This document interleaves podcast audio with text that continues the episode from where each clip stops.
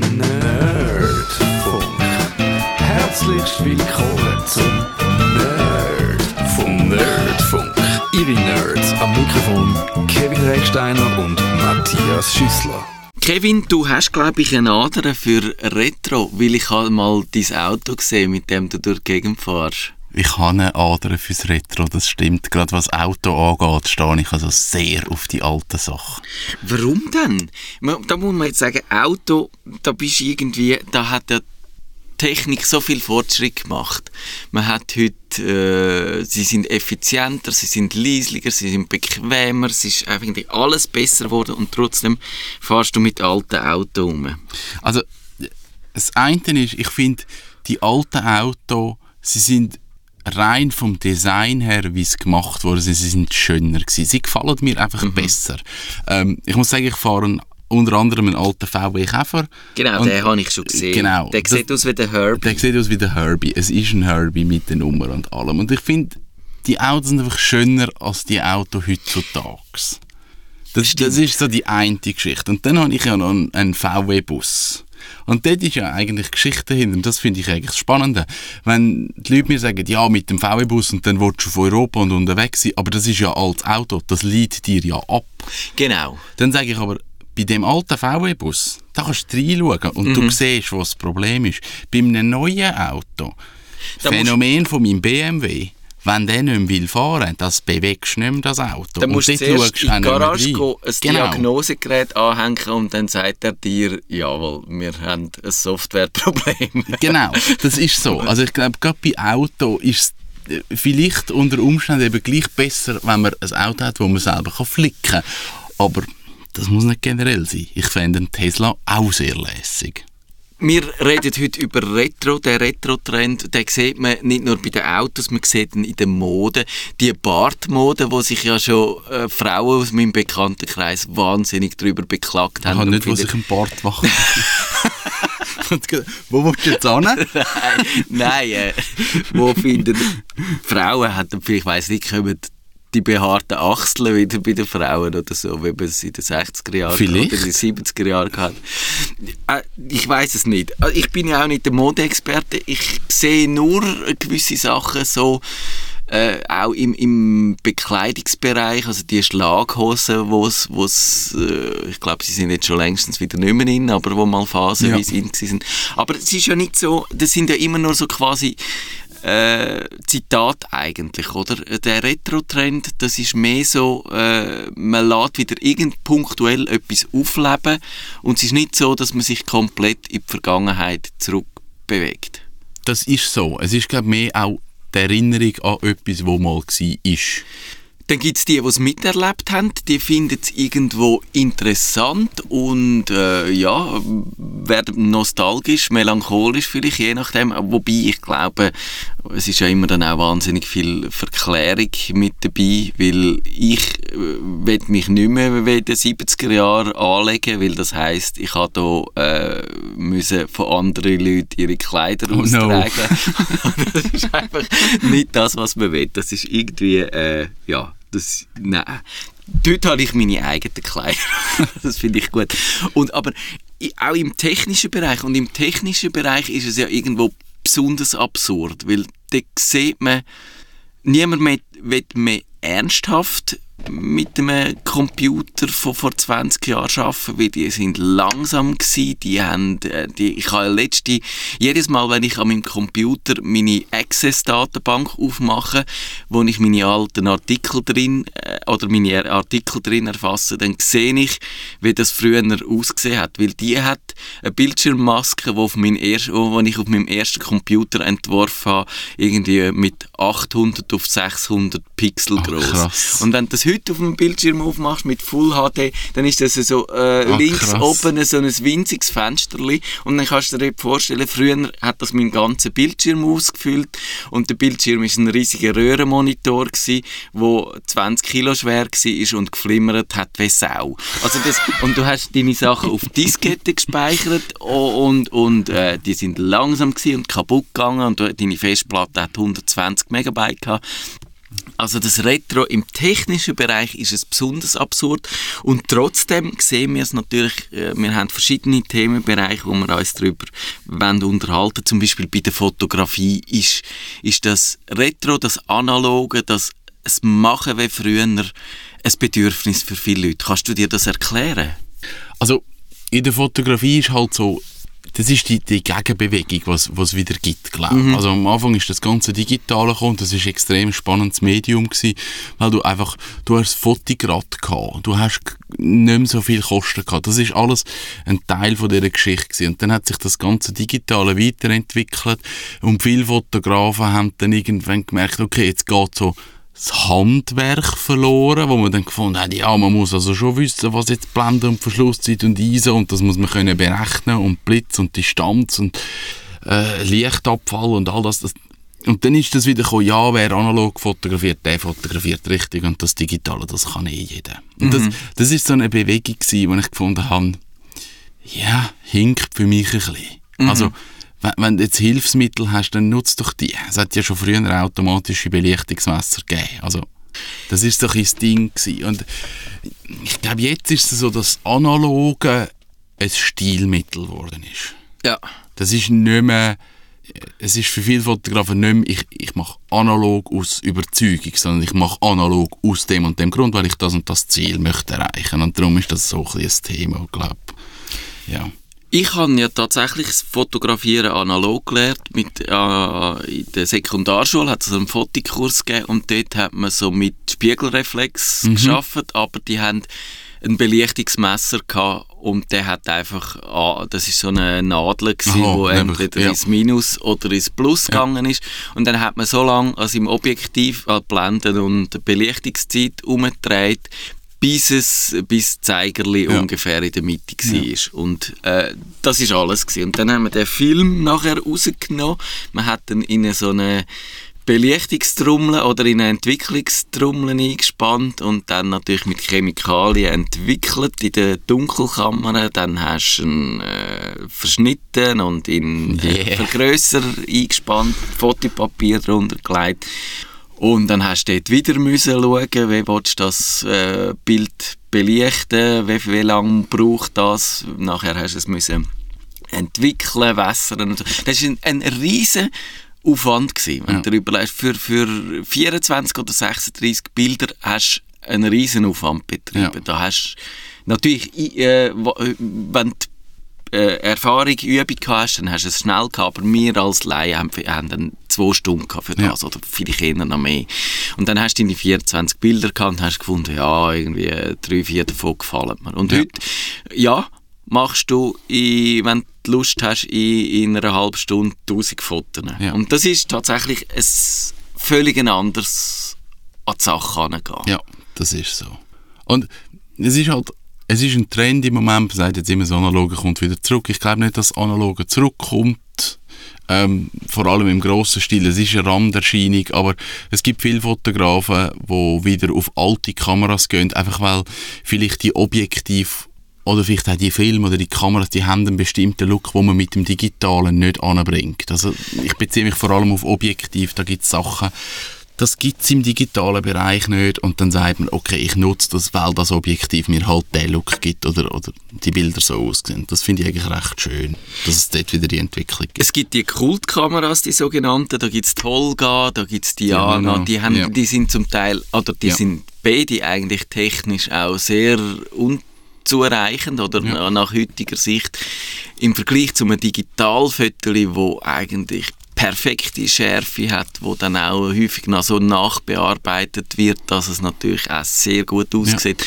Da wird äh, Rauschen weggerechnet, da passieren Sachen an, da wird die Schärfe, ja. gerade so bei den Konsumerkameras, wo dann auch darauf trimmt sind, ein, ein Bild zu liefern, wo einem sofort oder wo ja. am Laien vielleicht als gut erscheint. Der der Profi sieht dann vielleicht, ja, da hat man den und den Trick Ja. angewendet und, und das ist jetzt, wenn du gezielt nachbearbeiten eher äh, nicht so gut, was, was die Kamera macht, aber für den Laien wirkt das super und es ist besser, wieder, dass man das jemals analog angebracht hat. Und die Kameras, die leben eben auch von denen, die analogen, von der Imperfektion, Ja. von diesen Lichtlecks, das da noch ein bisschen... Äh, und, und das kannst du ja alles auch digital nach, Genau. nachbilden, Ja. die Effekt. Aber es ist natürlich cooler, wenn es authentisch entstanden Ja. ist. Und das andere ist bei der Analogfotografie, und das ist wirklich so ein Punkt, den ich mega wichtig finde, ist, es, wenn man analog fotografiert, dann muss man relativ sicher sein von dem, was man macht. Weil ich habe einen Versuch, ich habe ein Foto und ich kann es nicht kontrollieren. Ja. Und das finde ich eigentlich das Spannende an der Analogfotografie, dass es mir extrem viel nochmal gebracht hat, so, ja, stimmt das jetzt wirklich, was ich mache? Und es ist einfach der eine Versuch, und wenn ich es verhaue, ist es mein Fehler. Das finde ich spannend an dieser Thematik. Ich glaube, das Gefühl für Fotografie ist nicht nur einfach abdrucken, sondern Fotografie, das hat die äh, physikalischen Gesetze, wo halt eben so mit, äh, wir haben schon gesagt, Bel äh, Blende, Verschlusszeit, äh, Filmempfindlichkeit, das sind so die wesentlichen Parameter, aber natürlich dann auch, wenn man, wenn man will, mit tiefer Schärfe schaffen oder so, dass das Bild einen bestimmten Look hat. Und ich, ich merke es, gerade so die Tiefenschärfe, die, die, mit der schaffe ich gerne. Ich habe gerne zum Beispiel auch die, die Bilder mit nur sehr engen Schärfebereich, also wo du nur zum Beispiel ein Gesicht Ja. oder irgendein Objekt scharf hast. Hintergrund ist unscharf, Vordergrund ist unscharf. Das macht jetzt das neueste iPhone 7 Plus, simuliert das digital. Dort, dort komme ich an den Punkt an, wo es mich anfängt zu stören, dass ich finde, das ist jetzt einfach am Schluss das drüber rechnen lassen oh, und all die Leute, die keine Ahnung haben, was es damit zu tun haben und die ähm, schmeißen jetzt den Effekt auf das Bild. Ja. Dort, dort fängt es mich tatsächlich so ein bisschen an, an meiner Ehr kratzen als Fotograf und finde, also da müsste jetzt das, der, wo es ist wahrscheinlich völlig absurd, weil am Schluss zählt, zählt das Resultat und wenn jemand ein gutes Bild sieht, dann ist das Bild gut, aber ich finde, dort, dort, das stört mich dann, dass ich sage, dort müsste der, der das handwerklich richtig anbringt, das müsste irgendwie mehr wert sein, wie der, der am Schluss einfach einen Effekt drauf rührt. Aber das ist wahrscheinlich äh, auch so ein bisschen... Äh, Ich glaube, man sieht eben dann den gleichen, man sieht einen Unterschied, ob jetzt jemand Ja. fotografiert hat, der fotografieren kann, oder eben jemand fotografiert hat, der einfach das App nutzt. Und ich habe tatsächlich, ich arbeite jetzt wieder ein bisschen mehr mit der manuellen Einstellung, weil ich es irgendwie noch cool finde, wenn ich sage, jetzt bei diesen Lichtverhältnissen, wenn ich die ISO-Zahl einstelle und die äh, Blende habe, dann müsste ich ungefähr die Verschlusszeit haben. Und wenn es dann, das kannst du ja bei einer Spiegelreflex auch bei einer digitalen voll manuell einstellen. Und dann kannst du ein Foto machen und schauen, hat es gestimmt. Und wenn es dann einigermaßen gestimmt hat, dann finde ich das auf eine Art noch cool, weil es gibt, dann zeigt es, das Gespür für die Situation ist da. Ja. und, es ist, und ich könnte das auch ohne mir da müssen helfen zu Ja. lassen von der Automatik, aber das ist super. Das, äh, aber man fragt, äh, es ist dann immer noch die Frage, ob sich da lohnt, äh, den ganzen Aufwand zu machen. Also entwickeln zum Beispiel, das will ich nicht mehr machen. Nein, nein. Also ich habe es am Anfang auch gemacht und dann nachher müssen sagen, nein, dort ist mir einfach der Aufwand, der ist mir zu gross. Das möchte ich wirklich nicht. Mit der ganzen Chemie und allem. Nein. Aber natürlich, wenn man cool ist, macht man halt auch das. ja, das ist wahr. Es gibt ja auch, ich habe zum Beispiel, man kann das ganz absurd machen. Ich habe letztens das auf dem Quer, äh, Querfeld ein-Blog, den kennst du vielleicht, ein, Quer. yes. Äh, das Komische ist, dass wenn man mit Q äh, sucht, dann findet man nicht, er schreibt sich mit KW. KW. Und ist, glaube ich, schon einer der besten Fotoblogs so im deutschsprachigen Ja, Raum. ja. Und der macht dann so Experiment und das ist vielleicht ein Teil von der Faszination von dem Analogen, dass er zum Beispiel sein, seine äh, Film in Bier entwickelt oder in Rotwein oder in Urin oder so. Es geht. Also, da muss man sagen, ähm, es gibt einen Fotograf von Winterthur, der Stefan Schuffelberger. Der ist begeisterter Biertrinker und Fotograf und der hat eine Europatour gemacht und hat Bierbrauer porträtiert, analog, und die Bilder in denen ihrem Bier entwickelt. Ja, und das, der macht jetzt eine. Ausstellung mit dem. Also es ist wirklich cool, wenn man dann schauen kann, es ist die gleiche Kamera, es ist der gleiche Film, aber es ist unterschiedliches Bier und wie verhaltet sich das auf die Entwicklung vom Film. Also das ist, ist ein cooles Konzept. Das, das sind Spielereien. Das ist dann natürlich auch auf der Meta-Ebene einfach Genau. wirklich lustig. Ja. Das ist so charmant. Und, und ja, über so Sachen kann, kann ich mich wirklich herzhaft amüsieren. Aber ich glaube, auch die Fotografen würden wahrscheinlich nicht mehr wollen, äh, auf all das Equipment verzichten, wo man, wo man auch heute hat. Nein. Weil, ja, es ist halt, es ist halt schon viel passiert. Ein anderer Bereich ist ein harter Bruch, aber wir wollen das ein bisschen in die äh, analoge Welten durchgehen und herausfinden, ist es ein Furz, ist es ein Witz, ist es, ist es einfach, weil, weil wir wohlstandsverwahrlost sind Ui. und, und nicht mehr wissen, äh, vor lauter Optionen, wie wir uns noch können abheben vor, von den anderen, eben, weil mit dem Smartphone fotografiert jeder, auch es lässt jeder Spotify und darum sind wir jetzt bei der Musik. Wenn du halt noch wirklich willst, Musiknerd sein dann hörst du deine Musik nicht ab Spotify, sondern äh, ab Schallplatten, ab Vinyl oder ab Spulentonbänder. Es gibt ja auch die Real Nerds, oder, also, wo noch ein Studer oder Natürlich. Tonband die haben. Dann sogar die mit der Kassette, die verstehe ich am wenigsten, weil das ist ja Das ist wirklich gar das grässlichste Das Medium von allen Zeiten gewesen. Aber verstehst du dort, dass mehr, äh, das Bedürfnis, äh, Musik wieder, wieder fassbarer zu machen?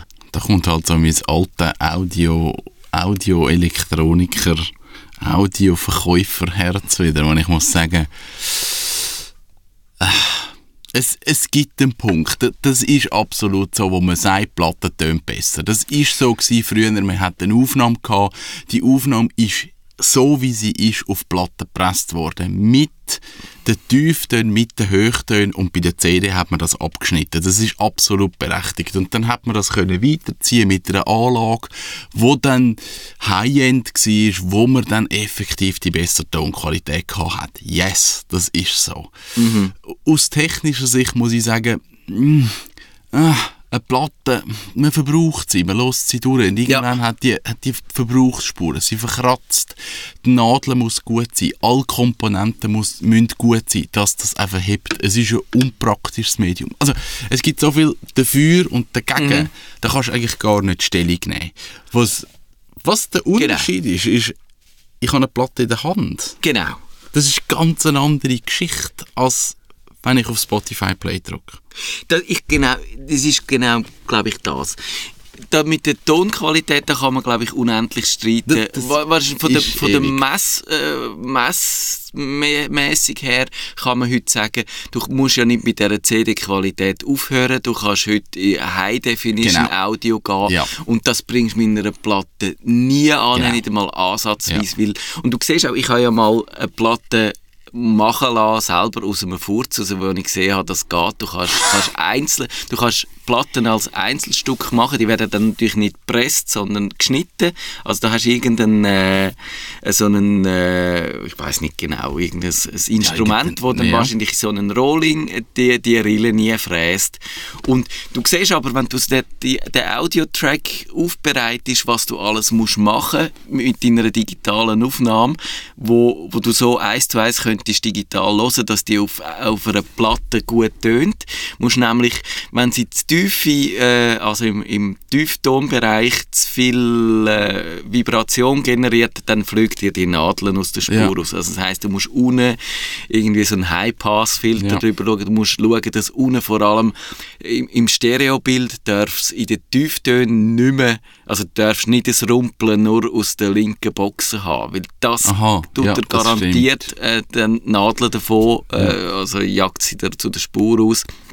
Also das heißt, es ist da völlig klar, du kannst digital viel mehr abbilden als analog, Ja. aber das analog hat halt so das knisternde Gefühl. Und dann Genau.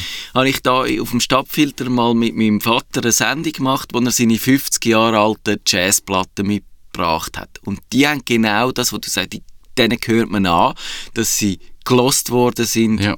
immer und immer Ja. wieder, die knistern, die haben das heimelige, das wohlige Gefühl, die verbreitet ja halt die, da siehst du, Musik ist nicht einfach nur ein, ein Gebrauchsgegenstand, sondern Musik ist auch Heimat, wenn du deine, deine Plattensammlung, das ist identitätsstiftend auf eine Art und Weise und das merkst du, wenn du die in der Hand hast und aufleihst und, und äh, die Cover in die Hand nimmst und ich glaube, das, das ist das, was, was uns so beeindruckt dann auch. Ja, ich glaube, das ist schon der Punkt, eben, dass man halt wieder das hat und es fühlt sich einfach gut an. Mhm. Also unabhängig davon, wie jetzt der Ton ist, es ist eine andere Geschichte. Das ist wie ein, ein Feuer im Schmine. Genau. Das, das ist einfach schön. Das ist äh, Und- und- extrem ineffizient, äh, die Art und Weise, zum Absolut, Tüten zu heizen, genau. aber um das geht es dann Vom nicht. Gefühl Ja. ist es schön. Und ich glaube, man hat beim Plattenhören ein anderes Bewusstsein für die Musik. Ja. Also es ist viel mehr, ich tue jetzt bewusst die Platten hören und weil ich halt nicht die Möglichkeit habe, immer wieder das gleiche Lied zu hören, beziehungsweise mega mühsam ist, ist es viel mehr so, ich höre halt eine ganze Seite von einer Platte. Ja. Also ist so, das ist eine andere Geschichte. Und ich finde es eigentlich eine schöne Bewegung, dass Ja. die Platte wieder kommt. Das Ich- finde ich wirklich etwas Cooles. Auf eine Art auch, obwohl ich jetzt nicht das Bedürfnis hätte, mir das alles anzuschaffen. Aber was ich wirklich verstehe, ist beim Spotify, dort hast du die ganze Auswahl. Ja. Und du kannst, das passiert manchmal auch, du hüpfst da quer durch äh, das, das Repertoire durch, von einem exotischeren zu einem exotischeren Stück. Und das finde ich cool am Spotify. Also das wirklich, ich habe da äh, Musik gelost, wo ich wenn ich immer noch wieder in den Plattenladen gehe, niemals Ja. entdeckt hätte, Ja. weil, weil äh, das sprengt jedes Sortiment, das kann man nicht physikalisch, nicht in einem, äh, an einem Ort versammeln, die Musik. Und sogar wenn du das könntest, du würdest es nie finden, weil, weil äh, einfach, wenn du durch die Plattenreihe durchlaufst, dass du dann genau auf das stossest, wo dir die, die, die Algorithmen raussuchen oder wo du kannst filtern mit diesen technischen Möglichkeiten. Das ist großartig, aber es wird so zu einem eben immer zu so einem hektischen, immer noch etwas Ja. Neues entdecken und nochmal etwas. Und es geht so das verloren, was einem wirklich wichtig ist. Und, und darum ist es tatsächlich, ich glaube, ich habe das auch schon erzählt, die Tracks, die mir wichtig sind, die kaufe ich digital, um sie zu haben. Und, und äh, eben auch wenn das Spotify weg wäre, dann sind ja auch all deine Playlists und alles, was du gemacht hast, wenn die dich dort rausrühren oder, oder Du bist raus. äh, eingehen, was Ja. bei Spotify könnte passieren Ja. weil die generieren immer Jahr für Jahr riesen Verluste und vielleicht würde es aufgekauft werden, vielleicht würde es aber auch eingestellt werden, dann, dann wäre das alles verloren und du hättest plötzlich, würdest da eigentlich nackt dastehen, was, was deine musikalische äh, Identität eigentlich, du wirst deine musikalische Identität verlieren und das finde ich von einer Art noch krass eigentlich, Ja. wenn du sagst, Musik ist mir wichtig, dann, dann, äh, dann ist es tatsächlich irgendwie das, das, das können in deinen Schrank hinschauen und sagen, das ist das, was, was ich musikalisch immer wette, drauf können zählen, die 10 Alben oder die 100 Platten, oder ist völlig egal, Ja. wie viel das es Ja. dann sind. Aber das müsste immer da sein und das äh, müsste ich in meinen dunkelsten Stunden, müsste ich mich an diesen Platten können festheben Wenn du auf es- eine einsame Insel Ja. müsstest, dann würdest du das mitnehmen. Genau, und, und da gibt es ein paar, ja, und ich glaube, das ist wirklich das Problem. Und, und ich will, ich habe auch all meine CDs mal vorgerührt, weil ich die einfach unhandlich gefunden habe so, und viel Platz und viel Admi- Administrativaufwand, aber digital als, als auf einer Festplatte brauche ich die Songs, wo ich, dass ich die im Zugriff habe. Und das ist aber Geschmackssache. Und dort, glaube ich, gibt es Leute, und das verstehe ich auch, die sagen, ich will die nicht digital haben, sondern ich will die physisch haben. Und im Vergleich zu einer, wenn du CD und Platten in die Finger nimmst, ist einfach Platte ein viel cooleres Medium. Ja, es ist ein schöneres Medium, weil mit dem... Viel mit grösser. Dem, mit, und mit dem, dem, wie heisst das, das Kuvertli noch, und wir Platten rausnehmen. Plattenhülle, das haptische. Genau, das und, ist eine andere Geschichte, ja. auch wenn du die Sendung machst mit Platten, dann kannst du, wenn du CDs nimmst dann musst, und, oder digitale Tracks, dann musst du die vorbereiten, weil äh, du hast eigentlich keine Information zu dieser Musik. Auch die Booklets sind irgendwie nicht so cool, aber wenn du Platten hast, dann kannst du die einfach vor dich anlegen, das Cover anschauen und dann fällt dir sofort etwas ein, was du dieser Musik könntest erzählen Zum Teil, wenn du dann kannst aufklappen bei den Doppelalben, Ja. dann hat es ja dort ganze Geschichten drin, Ja. wo du zum, einfach kannst lesen und schnell äh, daraus schöpfen.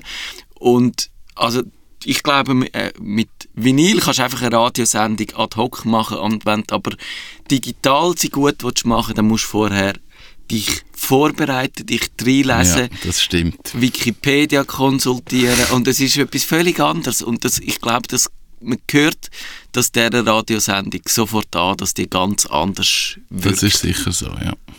Und ich glaube sogar, um noch jetzt den Sprung zu machen, fünf Minuten vor Ende, zu den Büchern, dort ist glaube ich auch nochmal wieder das Gleiche. Es ist irgendwo die Frage von der Identität. Wenn du alle deine Bücher nur auf deinem Lesegerät hast oder sogar nur als Hörbuch hast, irgendwie in der Cloud raus, gekoppelt an dein Kindle-Konto oder an dein Amazon Audible-Konto oder so, dann sind einfach die Verlustängste da. Die könnten dich rausrühren, die könnten irgendwie finden, äh, o- ja, oder, oder du könntest es mit deinen Kindern zu tun bekommen, wenn, wenn du Büchersammlung hast, dann können deine Kinder schauen, was, haben, was hat mein Vater gelesen, was ist das für ein Typ gewesen, oder mein Großvater, was hat der für Interessen gehabt.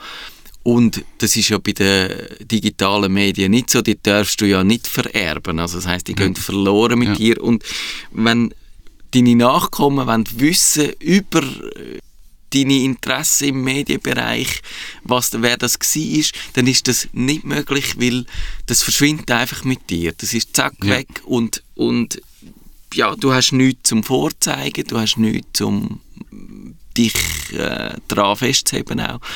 Und das ist, vielleicht ist es das. Tagi hat letztens so eine, so eine Umfrage gemacht, warum das die Leute ähm, gerne Bücher äh, auf Papier lesen. Und ich finde, dort ist wahnsinnig viel Unsinn, äh, haben die Leute erzählt. So von, ja, es ist halt, man erlebt das Buch ganz anders, wenn man es digital, äh, wenn man es analog liest auf Papier. Ich glaube nicht. Das Buch ist, äh, findet im Kopf Nein, statt. ja, und und das ist völlig egal, Ja. ob du das äh, absorbierst ab Display oder ab Papier. Aber äh, so, so das Gefühl, dass das die Sachen sind, medial, die für mich wichtig sind, dass die allein in, in der Wohnung stehen, das ist auf eine Art schon ganz seltsam, dass das irgendwo... Es ist irgendwo Identität. Bei den Büchern habe ich irgendwann halt auch mit meinem Tiny House Probleme bekommen, dass die haben weg müssen. Ja, Aber es gibt gewisse Bücher, wo ich weiss, die, die lese ich immer wieder. ja. Das sind wenig. Aber es gibt so Bücher, die lese ich einfach immer wieder gern. Mhm. Und die möchte ich haben. Und das sind nicht viele. Und ich habe früher wirklich viele Bücher gehabt und merke jetzt aber auch, ich vermisse es nicht. Mir langt es mit meinen E-Reader das Buch lesen und dann ist es das eigentlich gewesen und ja. Genau. Und ich glaube, das ist eine schöne Quintessenz für mich. Es ist Retro, also eben, ich, ich glaube, es ist äh, so ein Trend, aber wir dürfen wahrscheinlich nicht überbewerten. Es ist so ein bisschen ein Zitieren, es ist ein Spielen Ja. mit den Möglichkeiten. Aber bei den Medien ist es wirklich äh, so eine Möglichkeit, herauszufinden auch, was wirklich wichtig ist für einen. Und das ist dann eben am Schluss nicht Masse, sondern es können ganz wenige Bücher, CDs, Platten, was auch immer, meinetwegen auch Tonbänder, meinetwegen auch äh, Blu-Rays oder DVDs oder äh, Laserdiscs Ja. Es hat übrigens Laserdisc.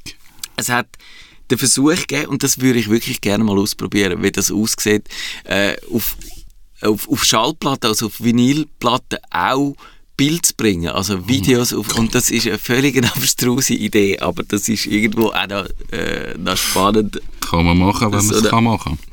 analoge Absurdität. Und ich glaube, die paar Bücher, die paar Platten, die man gerne haben und wo man auch dann zügelt mit sich und sogar wenn man wie der Kevin nur mit wenig Platz äh, lebt, irgendwo dann doch noch äh, ein, ein kleines Eckli findet, das sind das, wo es dann ausmacht. Ja, das ist so. Das ist für mich noch, noch eine spannende Sache. Und dann gibt's eben, es gibt ganz viel Absurdität und mit denen will ich aufhören.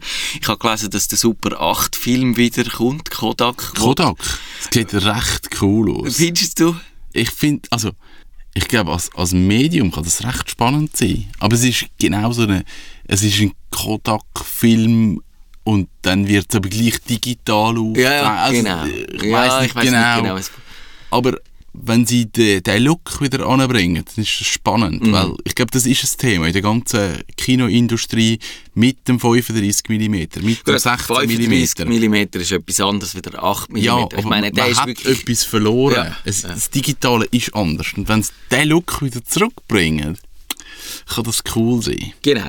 Also dort habe ich gedacht, das findest du absurd. Ich habe es absurd gefunden, aber ich würde es auch ausprobieren und, und mich dann bekehren lassen, ob es in Realität dann vielleicht äh, doch cool ist. Ich glaube, aber, es könnte eben so in Richtung Instagram-Filter gehen und dann ist es eben nicht cool. Ja, und aber was du mir wahrscheinlich beipflichtest, was ein Retro-Trend ist, was wirklich absurd ist, das ist das Nokia 3310, wo sie jetzt so in einer halbgaren Version wieder aufgelegt haben. Das ist ein Käse scheinbar. Ich habe es nur ist- mitbekommen, aber das finde ich nichts. Das ist wirklich ein Käse. Nerdfunk. Nerdfunk. Nerdfunk. Besuchen Sie uns auch im Netz auf nerdfunk.ch.